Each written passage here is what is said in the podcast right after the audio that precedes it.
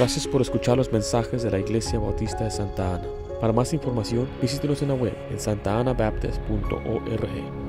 Mas del Hijo dice, tu trono, oh Dios, por el siglo de los siglos, cetro de equidad es el cetro de tu reino.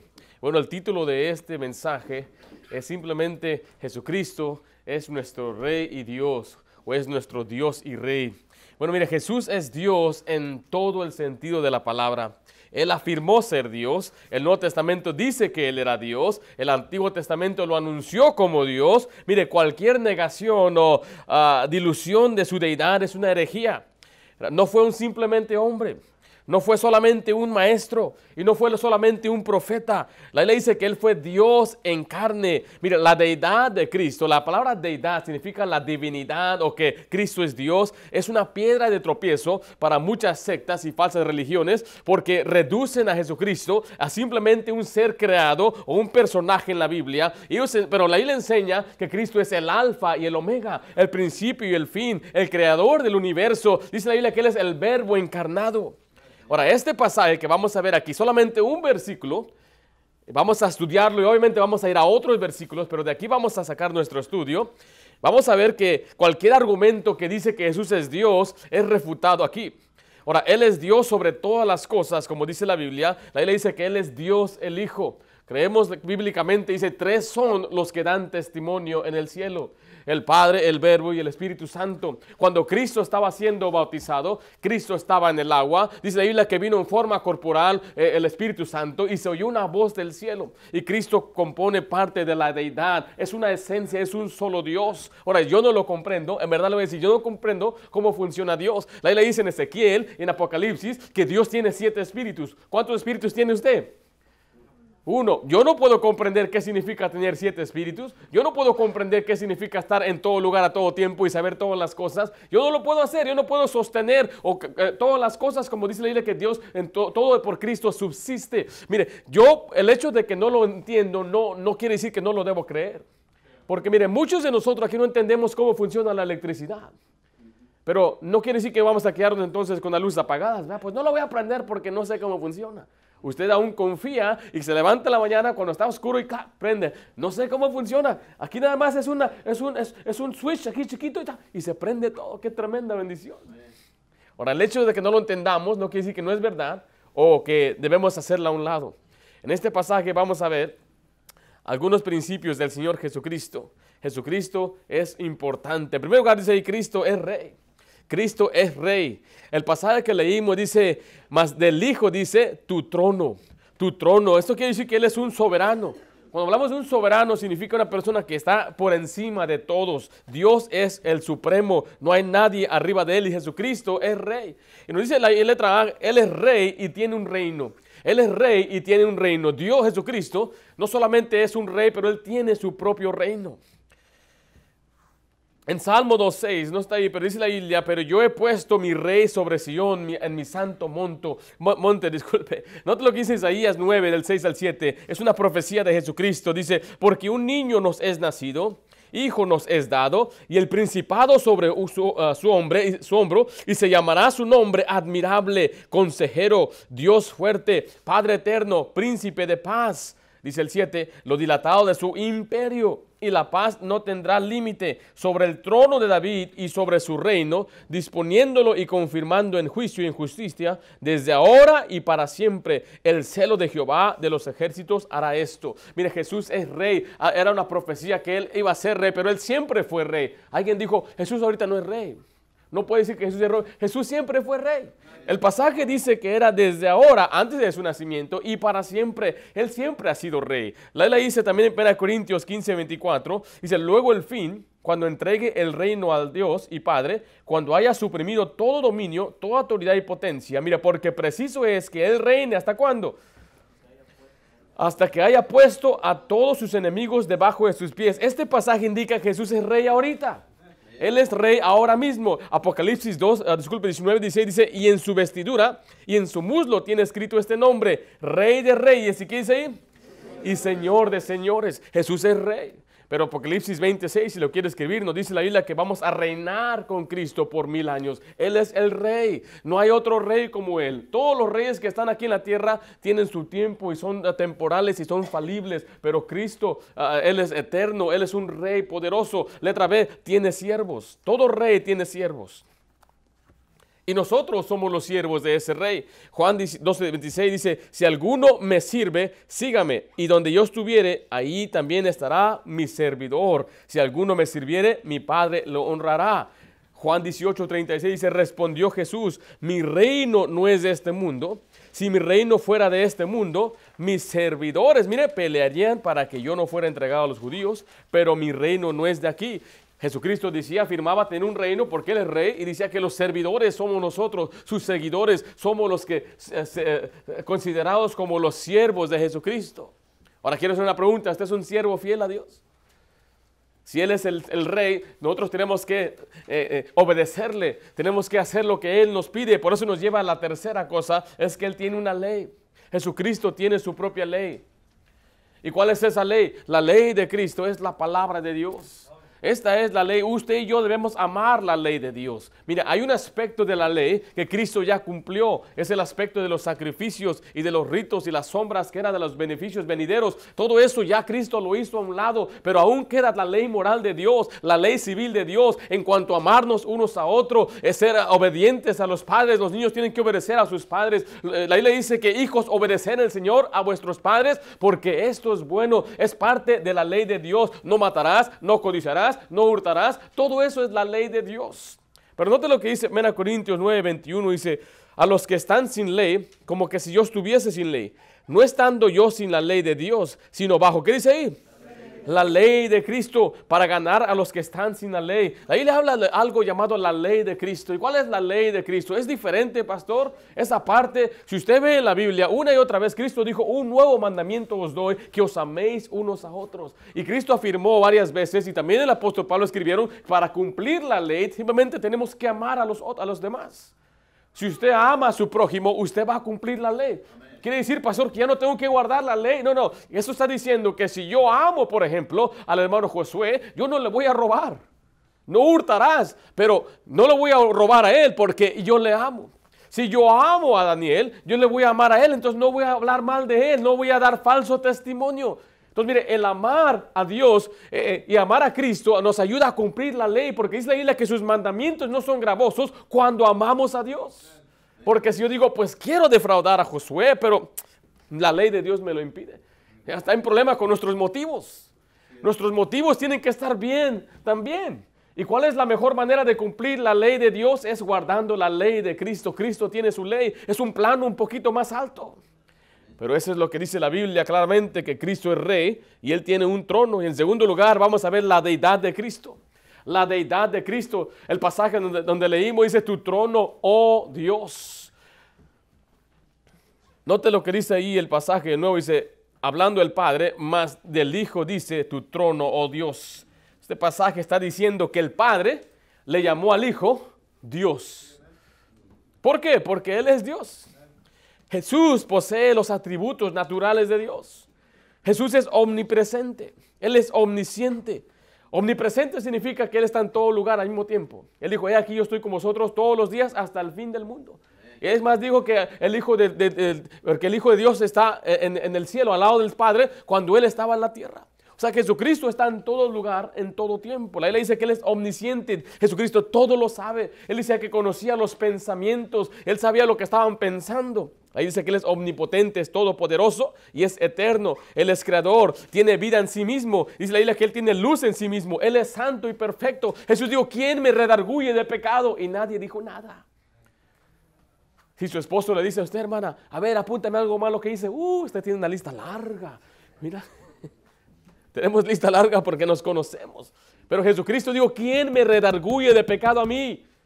Nadie podía levantar un dedo contra Jesucristo, ni sus propios hermanos en la carne. Él le dice que él vivió sin pecado, nunca se halló engaño en su boca. Solamente Dios puede hacer así.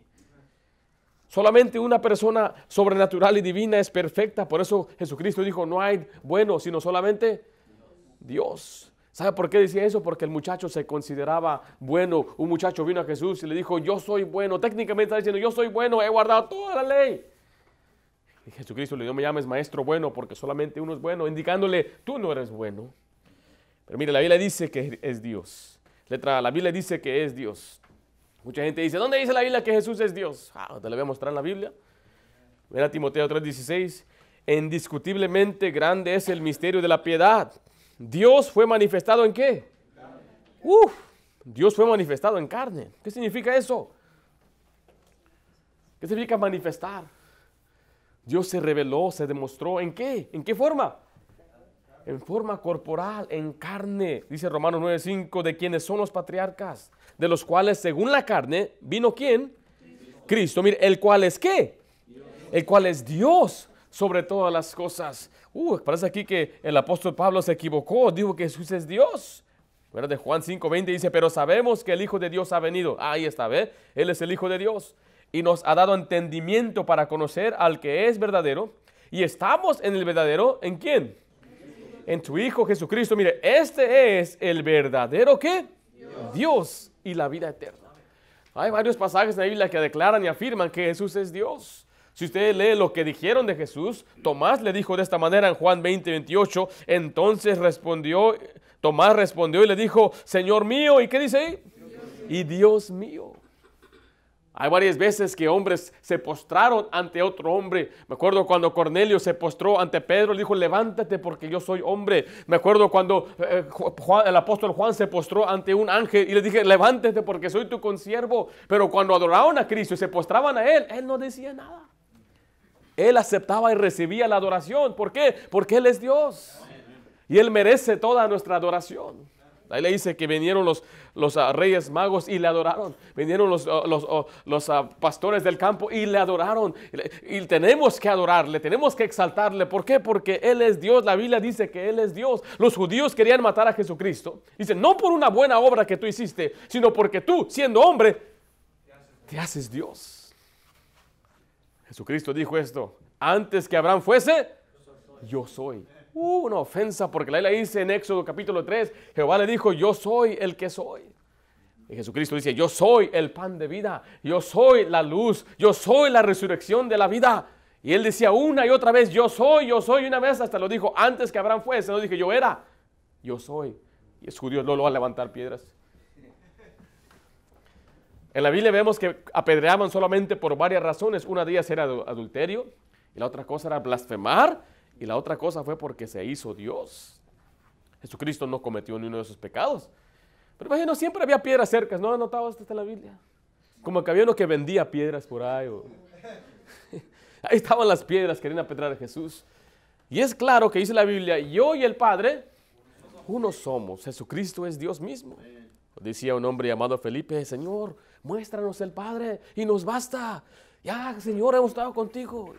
Le dice el Señor, Felipe, tanto tiempo he estado contigo y no me conoces. El que me ha visto a mí, ha visto al Padre. ¿Por qué? Porque Cristo es la imagen del Dios invisible. Ahí le dice que a Dios nadie jamás lo ha visto porque Dios es espíritu, pero el Hijo del Hombre le ha dado a revelar, le ha dado a mostrar. ¿Por qué? Porque Él es la imagen misma, la imagen física corporal del Dios invisible. ¿Cómo puede ser Dios? La Biblia dice en el Antiguo Testamento, mira, porque muchos les gustan de separar la Biblia. Creen que son dos diferentes dioses o dos diferentes entidades o dos diferentes énfasis. Pero mire, Jehová en el Antiguo Testamento le dicen Jehová es luz. Jesús dijo, yo soy la luz. En el Antiguo Testamento hemos leído Jehová es nuestra roca, es la roca. Jesús dijo, yo soy la roca. En el Antiguo Testamento leemos, Jehová es mi pastor. En el Nuevo Testamento vemos, Jesús dijo, yo soy el buen pastor. En el Antiguo Testamento vemos una y otra vez que Jesús es el Señor. Pero no, digo, Jehová es el Señor y en el Nuevo Testamento vemos que Jesús es el Señor. Y te lo que dice Joel 2.32 en cuanto a la salvación y todo aquel que invocare el nombre de quién? De Jehová. ¿Qué va a pasar? Será salvo. Vamos a comparar esto con Romanos 10.9 y 10.13. Que si confesares con tu boca que Jesús es, ¿qué dice ahí? El Señor. Recuerde, Tomás le llamó a Jesús Señor mío. Noto que dice Romanos 10:13, porque todo aquel que invocare el nombre de quién? del Señor será salvo. O sea que antes de que Cristo llegara a la tierra y dado a conocerse como el Mesías, la gente tenía que invocar el nombre de Jehová para ser salvo. Pero ahora que Cristo andaba en la tierra, tenemos que confesar el nombre del Señor, de Jesús, para ser salvo. Jesús es el Señor. Me dijo una señora, es que Él es un Señor como el Señor Hilario el Señor Carlos. Dije, no está diciendo la Biblia que es simplemente un Señor así. Esta palabra Señor implica eh, que Él es el, soberano y dueño, que Él es el amo, Él es Dios mismo. Es un título de Dios. Yo le he preguntado a las personas, mire, la Jesús, Dios decía en el Antiguo Testamento que Él iba a venir. Note lo que dice Isaías 43. Vos que clama en el desierto, preparad camino a quién. No dice preparar camino al Mesías, ¿verdad que no? No dice preparar camino al Hijo de Dios. ¿Preparar camino a quién? a Jehová enderezad calzada en la, en la soledad de nuestro Dios. Note lo que dice Malaquías 3.1. Malaquías 3.1. He aquí yo envío mi mensajero, el cual prepara el camino delante de mí. Aquí está hablando Jehová y le voy a comprobar al final. Y vendrá súbitamente a su templo el Señor, a quien vosotros buscáis, y el ángel del pacto, a quien deseáis vosotros. He aquí viene, ha dicho, ¿quién? Jehová de los ejércitos. Y le hago esta pregunta, ¿y quién vino? Jesús. Juan el Bautista fue el precursor que predicó este mensaje. He aquí preparo el camino del Señor y Jesucristo fue el que vino. Jesús es Dios. Mira, hay demasiada evidencia bíblica para enseñarnos que Jesús es Dios. Hay quienes no es que, ¿cómo puede ser que Él estaba en la cruz y le dijo, Señor, Señor, ¿por qué me has desamparado? ¿Con quién estaba hablando? ¿Con el Padre? Pero si Él es el Hijo, ¿cómo está hablando con Él mismo? ¿Qué te puedo decir? La Biblia nos enseña claramente que tres son los que dan testimonio. No comprendo. Dios dijo, hagamos al hombre a nuestra imagen. Dice, y a imagen de Dios los hizo. No hizo a, la imagen de Dios y los ángeles. ¿Con quién estaba hablando? ¿Con quién estaba conferenciando? Porque dice la Biblia que cuando le mentimos al Espíritu Santo, le mentimos a Dios. Claramente hay mucho, mucha base bíblica para enseñarnos que Dios, Jesucristo, es Dios. No lo comprendemos, pero así lo enseña la Biblia. Y a mí me gusta. No, no, yo no sé, yo no creo nada. No, no, a mí me gusta. Qué, bendición que Jesús es Dios.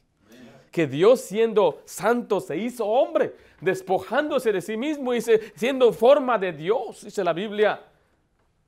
¿Sabe qué es la forma o la imagen? Si usted ve una sombra, ¿verdad? Siempre he dado este ejemplo, me gusta. La sombra me representa a mí. Yo no, imagínense si me pongo aquí la sombra y, veo una figura medio rara, medio flaquillo, medio rejoncillo. Ese es Richard. ¿Por qué, yo, ¿Por qué tengo la sombra de Richard? Sería algo, algo raro. O si usted ve el espejo y se levanta y en vez de ver su propio reflejo, usted ve otro. Es algo espantoso, ¿verdad?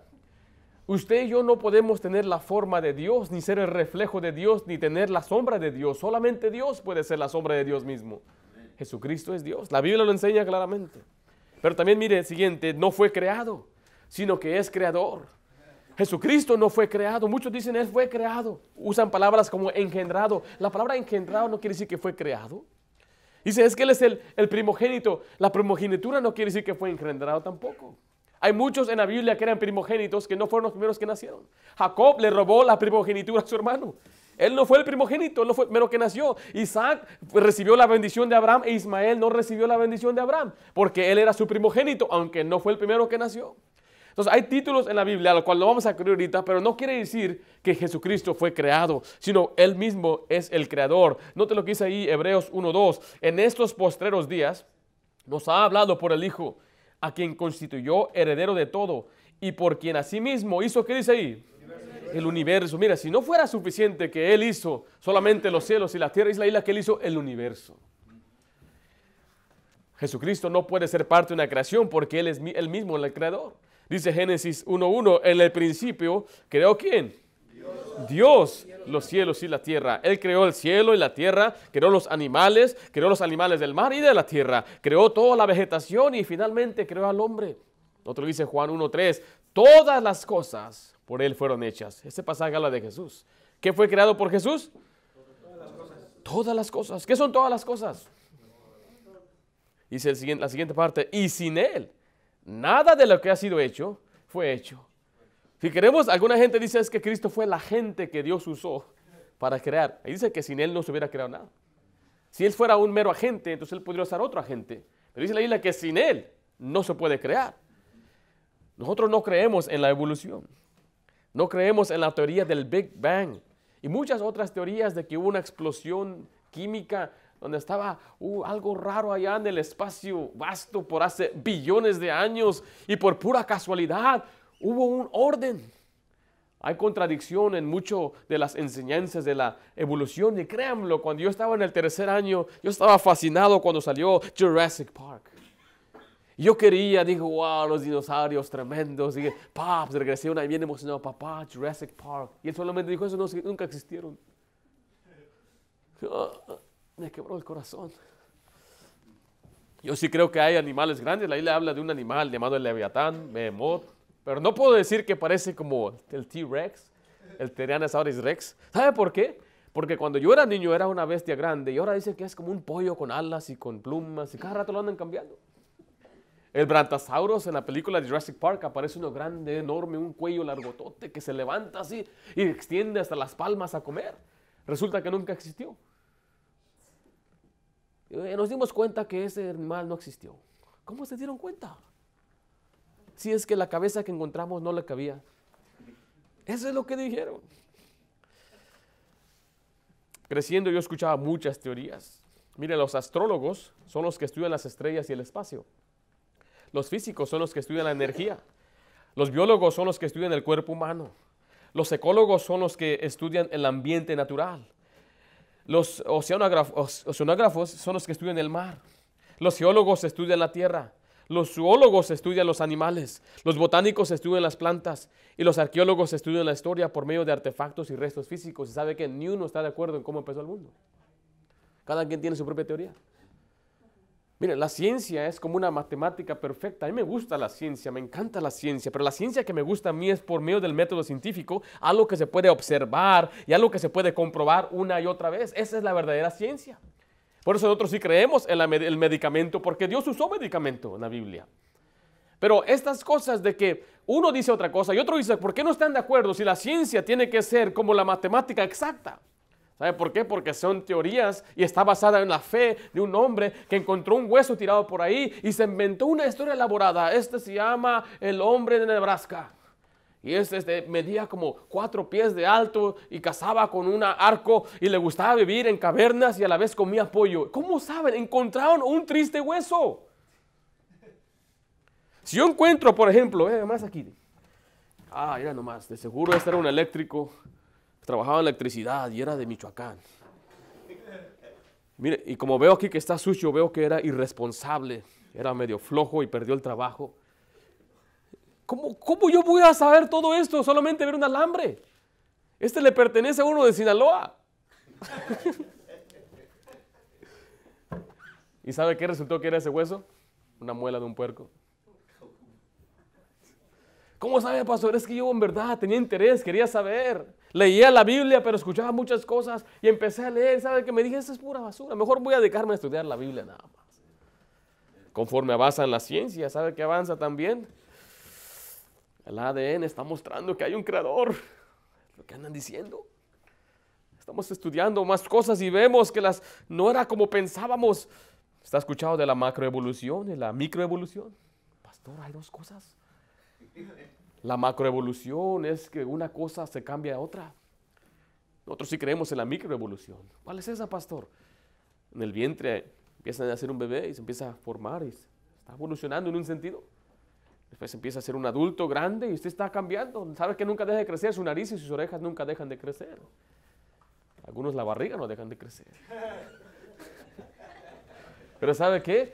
Eso es algo normal se llama la microevolución, pero ¿sabe cuál es la macroevolución? Es que usted puede ver un gato hoy y después este gato se convierte en un perro. Eso no existe. Eso jamás se ha visto.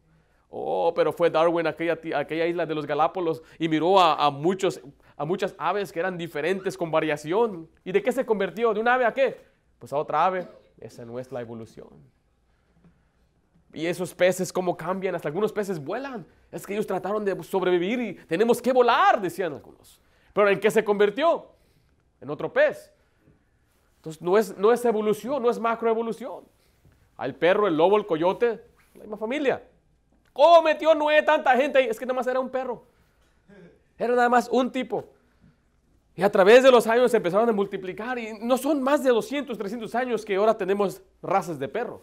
¿Sabías de eso? ¿verdad? Este es el collie, este es el pastor alemán. Tan bonitos, nos gusta. Pero fue el hombre el que hizo eso. Mire, en el, banco llegó un señor y me enseñó un mini Rottweiler. ¿Sabes qué es un Rottweiler? Esos perros de, bien bravos, a los cholos les gusta. Eh, y me enseñó un Rottweiler aquí chiquitito. ¿Y cómo lo hiciste? Tardé 14 años para producir a ese perro, me dijo. ¿Cuánto lo vendes? 5 mil dólares. ¿Lo quieres? ¿Estás loco? 5 mil dólares. me adopto como 10 niños en China. ¿Cómo metió un pastor tantos animales? Mira, solamente había un tipo de todo, según su género, dice la Biblia. Uh, la Biblia explica todo. Un perro no se puede convertir en un gato, un pez no se puede convertir en un ave, no, no se puede. La Biblia es de fe, sí, es de fe, claro que sí, porque yo tampoco vi la creación. Yo no estaba ahí cuando Dios creó el mundo y la tierra. Pero yo creo que la Biblia es verdad y lo creo que es. Y tampoco el científico estuvo ahí cuando estuvo el Big Bang. Es un asunto de fe. Nada más que ellos tienen más fe. ¿Cómo? Sí, pues es tan absurdo que cree esas cosas. Hay, hay una probabilidad más alta de que haya una explosión en una, una fábrica y salga un libro ya hecho así. Hay más probabilidad que eso suceda que el Big Bang. Le preguntaron a un científico muy reconocido, ¿cuál es la probabilidad de que este mundo esté así? Punto ciento. La hicimos, es pura suerte que estamos aquí. Wow. Salmo 19.1 dice, los cielos cuentan la gloria de Dios y el firmamento anuncia las obras de sus manos. La ley dice que la misma creación nos demuestra que hay un creador. Este edificio nos muestra que hay una persona, la diseñó, hubo un arquitecto, hubo una persona que trabajó aquí, estuvieron aquí los plomeros, estuvieron aquí los, uh, los drywallers, poniendo las la, paredes y los que la pintaron, los electricistas. Nunca los hemos visto, ¿usted los ha visto? No, pero sabemos que existen. Yo no sé si todavía vivan, pero sé que este edificio no se levantó solo. Se ve a las montañas. Yo simplemente a veces tomo algo sencillo como una hoja, una hoja del árbol y empiezo a observarla, todos los detalles que tiene. Mire, ni siquiera lo podemos dibujar exactamente, ni mucho menos ahora crearlo. ¿Y cuántos árboles no hay? ¿Y cuántas? Dicen que hay más de 30 mil tipos de cucaracha. Imagínense, nada más en las puras cucas no podemos ni siquiera figurar. Nuestros ojos tienen más de 2.000, 22 mil receptores. Si le falla un receptor, su ojo no funciona.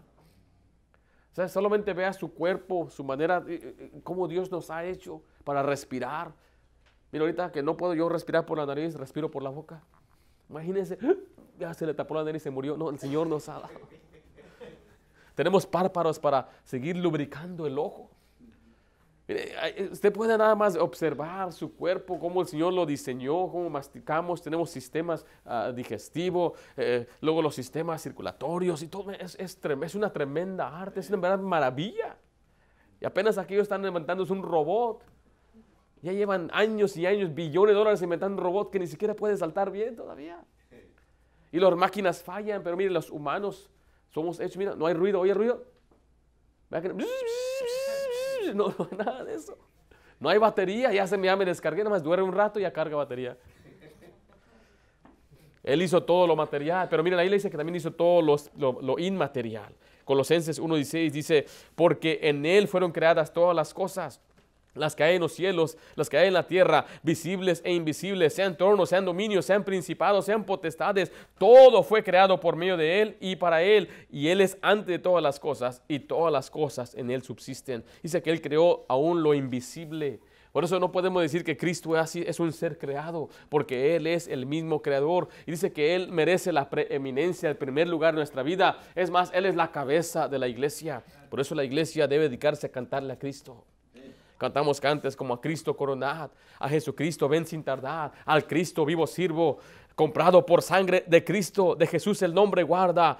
Dejo al mundo y sigo a Cristo. Oh, qué amigo nos es Cristo. Cristo, Cristo, Cristo. Queremos que cantar y exaltar al Señor Jesucristo. No hay que dedicar a cantar cantos de lo que yo era y donde yo andaba. Y pues era un caracol. Y yo estaba tirado. Esto Mejor hay que exaltar al Señor Jesucristo de lo que Él es, su grandeza, su poder, su, su señorío y su reino, porque Él es el Rey de Reyes. Nos lleva a la tercera parte, es la dinastía. Vamos a ver la dinastía de Cristo. Dice por el siglo de los siglos. La palabra dinastía es, es una serie de reyes o gobernantes que pertenecen a una misma familia. En otras palabras, estamos diciendo que nosotros, sus siervos, sus hijos, somos reyes con Cristo Jesús. La ley dice que Cristo tiene letra un reino eterno. Un reino eterno, un reino que siempre ha existido y es para siempre. Segunda de Pedro 1.11 dice, porque de esta manera os será otorgada amplia y generosa entrada, mire, en el reino eterno de nuestro Señor y Salvador Jesucristo. Y ahí la también habla, letra B, una familia eterna, una familia eterna, una familia que vivirá para siempre. Ven a Pedro 2.9 dice, mas vosotros sois linaje escogido, real sacerdocio, nación santa, pueblo adquirido por Dios para que anunciéis las virtudes de aquel que os llamó a las tinieblas, a su luz admirable. Dice ahí lo que dice linaje escogido y real sacerdocio. Apocalipsis 1.6 dice, y nos hizo reyes y sacerdotes para Dios, su Padre. A Él sea gloria e imperio por los siglos de los siglos. Estamos viendo que Él tiene una dinastía, una familia de reyes y usted y yo somos parte de esa familia. Usted es importante a los ojos de Dios. Usted es rey. Usted reina. ¿De quién soy rey? Un día vamos a reinar con Él. Él nos hizo como los príncipes, las princesas del Señor.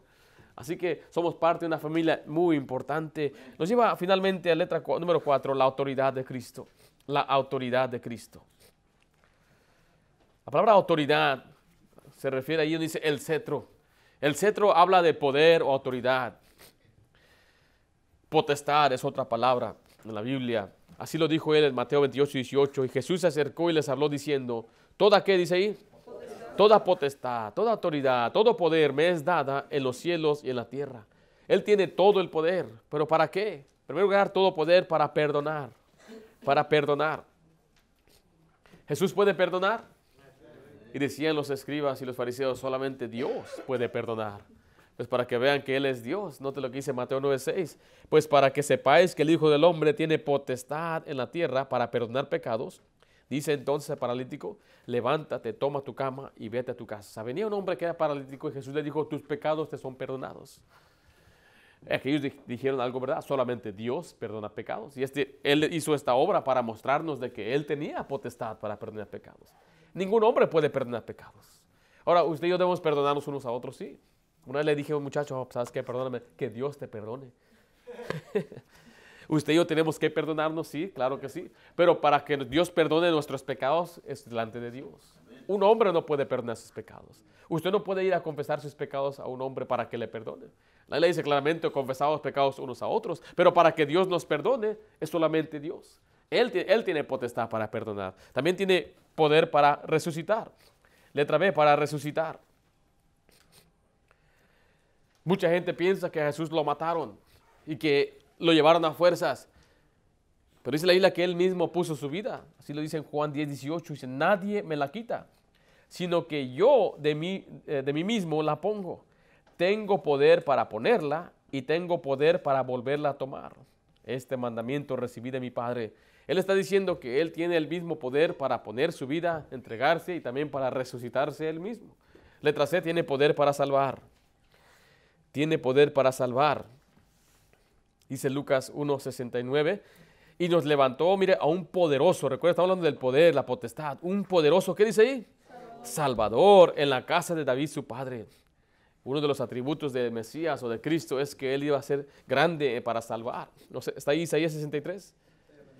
Dice, ¿quién es este que viene de Edom, de Bosra, con vestidos rojos? Este hermoso en sus vestidos, que marchan en la grandeza de su poder. Yo, el que hablo en justicia, mire, grande para qué? Para salvar. Él tiene potestad para salvar. Él es el único que puede salvar. Y nos lleva a letra D para guardar nuestra salvación. Él es poderoso para guardar nuestra salvación. Segunda Timoteo 1.12 dice, por lo cual asimismo padezco, pero no me avergüenzo, mire, porque yo sé a quién he creído.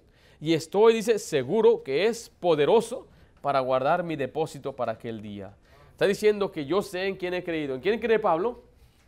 Jesucristo. El contexto habla de Jesucristo. Está diciendo, y Él es poderoso para guardar mi depósito, para guardar mi salvación. Escriba Judas, versículo 24, se lo voy a leer, dice, y aquel que es poderoso para guardaros sin caída y presentaros sin mancha delante de su gloria con gran alegría. Él es poderoso para salvarnos, pero también es poderoso para guardarnos. La le dice que nadie la puede arrebatar de su mano. Él es tan poderoso que no hay nadie que nos pueda quitar. ¿Quién nos separará del amor de Cristo? Dice la Biblia. Nada nos puede separar.